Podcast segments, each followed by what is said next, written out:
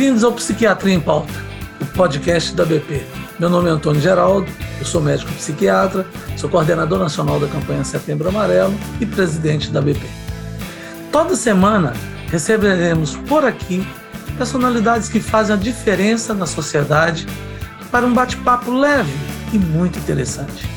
Combater o estigma e levar conhecimento sobre a psiquiatria para a população é o nosso objetivo. Aperte o play e aproveite.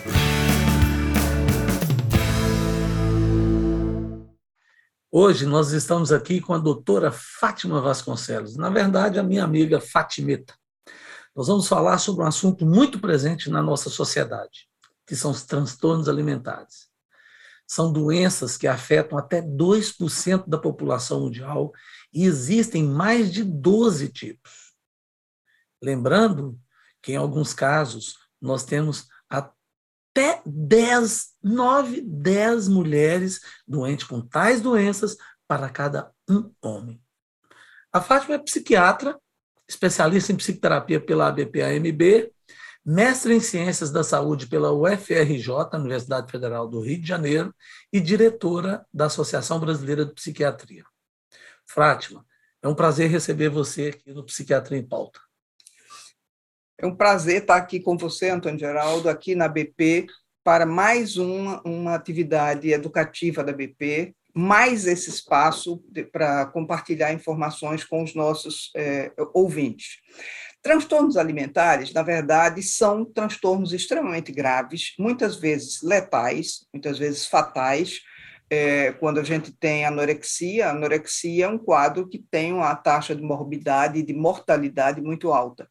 Outros transtornos alimentares também têm uma taxa de morbidade grande, quer dizer, no caso, podem levar diabetes, podem levar uma série de outros transtornos, e a gente tem basicamente de dois tipos. Tem alguns dos transtornos que levam a ganho de peso, que são, que é o transtorno de compulsão alimentar, que é o que a gente tem começado a estudar mais, que tem representado um problema grave no Brasil para psiquiatras, não psiquiatras e para os psicólogos, que são as pessoas que de alguma forma nos escutam e precisam saber mais sobre o assunto. Então, é importante saber que essas doenças existem, são graves, têm tratamento, e mais importante, o tratamento deve ser feito em equipe, na verdade, é um tipo de tratamento em que é muito importante haver um compartilhamento de informações para que a gente possa tratar adequadamente eh, esses pacientes. Elas podem se desenvolver a partir de qualquer idade. É uma doença que acompanha desde a infância eh, até pessoas com mais idade. São doenças crônicas que podem se iniciar na infância, mas que permanecem cronicamente na vida do paciente com algumas reagudizações. O duro, Fátima, é que nós sabemos que não temos sistema ambulatorial no Brasil para atender tais demandas. Porque esse sistema chamado de CAP-cêntrico, que a base é o CAPS, ele não atende isso. Essas pessoas, elas passam ao léu, sem nenhuma possibilidade de tratar. E aí, eu queria que você falasse, inclusive, sobre o que vocês fazem aqui no ambulatório da Santa Casa de Misericórdia, aqui no Rio de Janeiro. Como que é esse ambulatório seu, com essa equipe multidisciplinar, com ação interdisciplinar? Pois é, na verdade, Antônio Geraldo, uma coisa extremamente importante que você está trazendo, quer dizer, que é a falta de estruturas adequadas por parte do Estado e que é parcialmente suprida, mas não, não completamente, porque a, a rede não está completa. Faltam, por exemplo, eventual internações quando o quadro complica, e em caso de anorexia, mas a verdade é que é, a gente tem, por exemplo, na Santa Casa da Misericórdia, nós temos um ambulatório que funciona com profissionais é, que são voluntários e que trabalham juntos em equipe, psiquiatras, um, uma clínica geral que é especialista em que é endocrinologista, é, nutricionistas, personal trainer, que para poder ajudar os pacientes nesse, nesse processo de emagrecimento e na verdade, no Rio de Janeiro, o primeiro grande serviço que até hoje existe é o, o serviço do IPUB e do IED, né, que é o GOTA, é, que presta um enorme serviço. Então, primeiro, em atender pacientes e, segundo, também em formar equipes. Na verdade, é o mérito do Gota e é o mérito do Serviço da Santa Casa que nós, no Rio de Janeiro, fazemos isso. Mas isso é muito pouco para um estado do tamanho do Rio de Janeiro. Né? É, e essa situação existe no Brasil inteiro. Ah, o que salva ainda um pouco isso é que os serviços universitários preenchem parcialmente essa, essa lacuna mas a gente tem que parar de ficar improvisando, e nós temos, como os profissionais que somos, e como a BP tem toda essa seriedade, essa responsabilidade, o cuidado com os pacientes, que é de insistir para que as coisas sejam feitas da forma certa, que seja necessário um atendimento, que seja necessário um serviço ambulatorial, com atendimento médico. Na verdade, os transtornos alimentares são transtornos comórbidos então, frequentemente, você precisa tratar pacientes que, além do transtorno alimentar, além, por exemplo, da bulimia, têm um histórico de alcoolismo, têm um histórico de, de uso de outras drogas também. Então, a gente precisa ter um conhecimento amplo. E mais ainda, nós tratamos de pacientes que têm eh, compulsão alimentar e têm, em paralelo, é, tem também comorbidade com transtorno uh, bipolar do humor, com esquizofrenia, e esses pacientes, pelas próprias patologias que têm, eles vão engordar, vão ganhar peso, não se trata, nesse caso, de transtorno alimentar, mas é um comportamento maléfico para eles e que nós temos que ajudá-los, porque a expectativa de vida desses pacientes é menor do que a população geral. Então, gente, trabalhar e ficar atento a transtornos alimentares não é uma coisa específica de quem vai tratar com transtornos alimentares. É o médico psiquiatra competente, sério, dedicado, tem que prestar atenção também, porque esses nossos pacientes, ao longo do tratamento que eles fazem conosco, eles vão ganhando peso. E é importante que os, os clínicos, os psiquiatras saibam que precisam orientá-los, cuidar da saúde física também. Não é só a saúde mental, nesse caso é a saúde física e é a vida do paciente que está em jogo. Ok, nós sabemos né, que a saúde mental também é uma saúde física, para as pessoas não começarem a achar que as doenças mentais não têm alterações físicas. Por isso, eu quero aproveitar, então, Fátima, você poderia explicar para a gente o que exatamente acontece no cérebro para os pacientes que são padecentes dos transtornos alimentares? Pois é, o que esses pacientes têm no cérebro é? é muito importante saber. Eles têm, por exemplo, é, dificuldade com, é, de controle de impulsividade. Eles têm alterações de lobo frontal, é, e isso faz com que eles não consigam parar quando, quando necessitam, então, quando é necessário, né?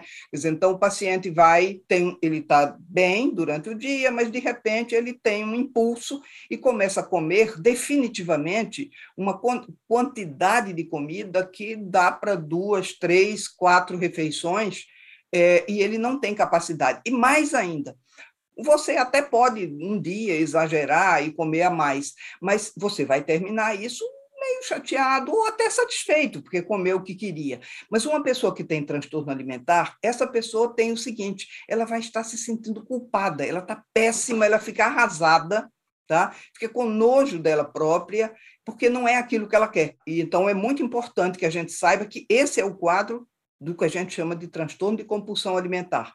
Onde é que a gente encontra esse paciente com transtorno alimentar? Eles representam mais ou menos 30% das pessoas que procuram eh, tratamento para perda de peso. Então, ou seja, são pessoas que percebem que não estão bem, que a saúde física e mental está comprometida e procuram ajuda médica eh, para eh, se recuperar. Muito bem. Nós sabemos que tem essa cultura né, de enaltecer as mulheres muito magras ou com corpos definidos. Uh, o que acaba gerando uma pressão social muito grande nas mulheres que não têm um corpo assim. Sim. De que maneira, Fátima, você entende que isso implica na saúde mental da população? A verdade, existe essa cultura, se vocês olharem na televisão, se vocês olharem em revistas, se vocês olharem em jornal, é, as mulheres são quase que exigidas a terem um corpo definido, a serem lindas, maravilhosas, é, e há uma cobrança geral. Você vira e mexe, tem uma atriz, a fulana está gorda. E você olha, não dá para você ver onde é que aquela pessoa está gorda. Ela absolutamente não está. Né? Mas há toda uma cobrança. E mais ainda, é, se vocês olharem a televisão, os últimos uh, telejornais, a gente só vê gente absolutamente magra né, nos telejornais. Imagina nas novelas e em outros é, quadros desse tipo. Então, existe sim essa exigência.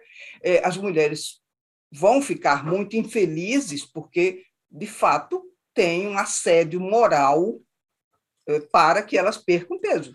Nas nossas redes sociais, nós convidamos para quem nos segue, nossos internautas, para que nos fizessem perguntas para trazer até aqui para você. Sim.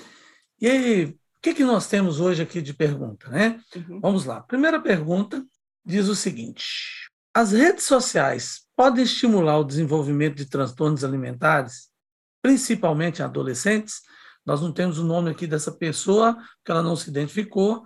É, todos que se identificarem, nós vamos colocar os nomes aqui.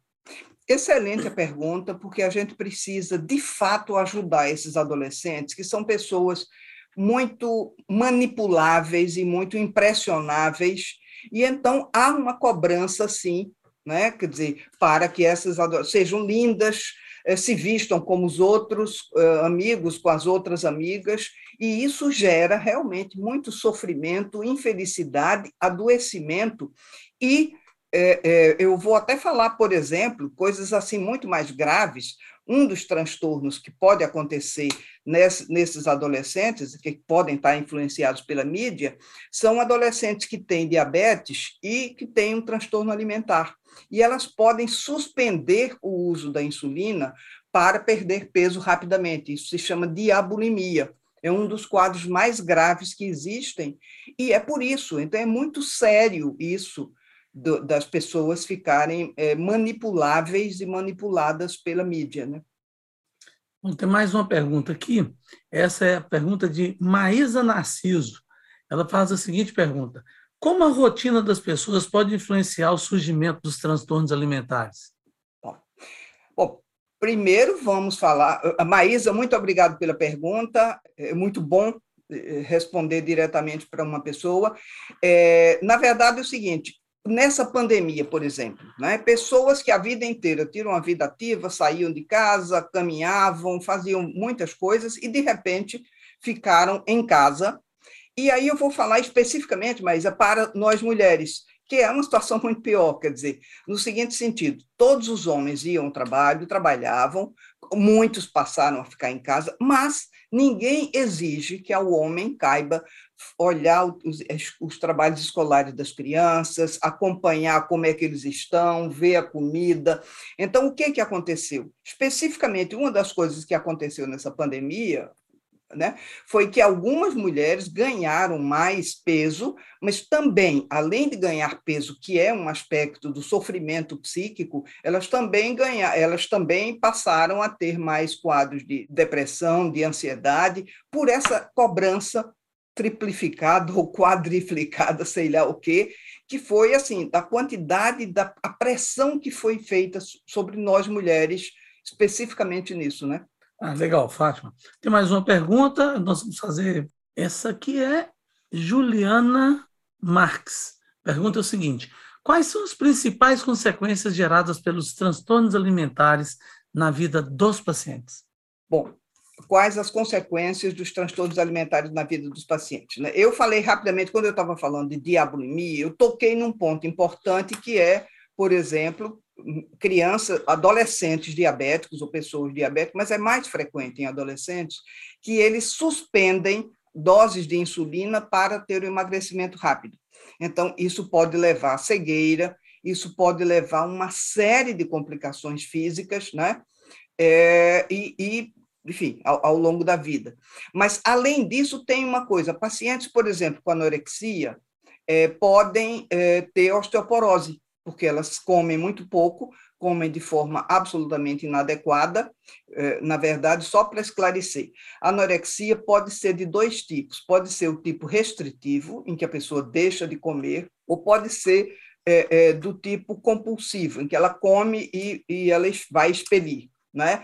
Mas, de qualquer forma, o que vai acontecer com essa paciente é que ela vai é, ter baixa de, de, de, de, osteogênese e vai ter osteoporose, vai ter um quadro é, muito complicado é, ao longo da vida. Geralmente, o quadro da anorexia é um quadro que começa na, na adolescência, muitas vezes até um pouco antes, na pré-adolescência quase, e se mantém, é uma doença crônica. Então, a gente fica sempre pensando que a, a, a é sempre uma pessoa jovem, não necessariamente.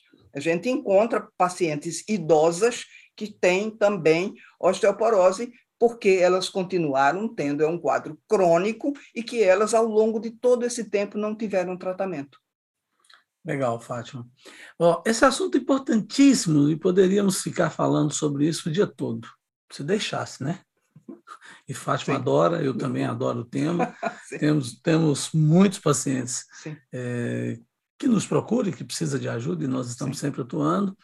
Você tem alguma consideração final para fechar em relação a uma informação importante para nossos as pessoas que estão nos acompanhando? É, tenho. Eu, na verdade, queria fazer uma recomendação. A, a, nós aqui da BP, e especialmente o nosso presidente Antônio Geraldo, tem feito um trabalho magnífico de divulgação de temas relacionados à saúde, porque para que a gente possa procurar tratamento, a gente precisa saber o que, que a gente tem e onde que a gente pode procurar ajuda.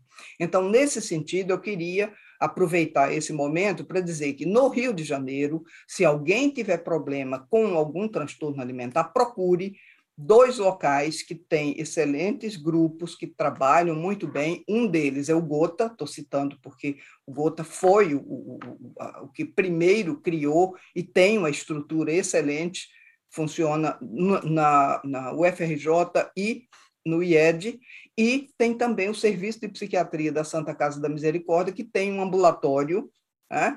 É, e ambos a gente tem serviços ambulatoriais para tratamento é, de, dessas quadros, que, em geral, são tratamentos que a gente faz em equipe, equipe treinada, sob supervisão, porque transtornos alimentares é fundamental dizer tem tratamento, tem recuperação, Agora, é preciso que haja diagnóstico, é preciso que haja tratamento para que a gente possa proporcionar isso, né? muitas vezes ajudado pela psicoterapia e pelo uso de medicamentos. Então, é transtornos alimentares são uma condição séria que pode ser fatal se não for adequadamente tratada. Legal, Fátima. Obrigado demais por estar aqui hoje conosco lembrar, como eu disse, nós precisamos que tenhamos no nossa, na nossa política de saúde mental no Brasil, onde essas pessoas possam serem atendidas. De toda forma, obrigado pela sua companhia. Não esqueça, use a hashtag Psiquiatria em Pauta. Nos marque nas suas redes sociais, que eu quero ver e atuar com você, interagir com você. Comente e compartilhe com seus amigos. O Instagram da BP é @abpbrasil e o meu é Antônio Geral. Doutora Fátima, Fátima Vasconcelos, como nossos ouvintes podem nos encontrar nas redes sociais? Eu tenho Facebook e tenho Instagram. É, meu nome é Fátima Vasconcelos. Seria arroba Fátima Vasconcelos com dois L's. Espero vocês. Muito bem, obrigado Fátima. Você está com óculos super fashion, muito bonito. E você que está nos ouvindo no podcast e quer conhecer o óculos Beira Fátima, nos procure também no YouTube. Breve estaremos lá para poder mostrar para vocês tudo o que estamos fazendo. No próximo programa teremos outro convidado super especial.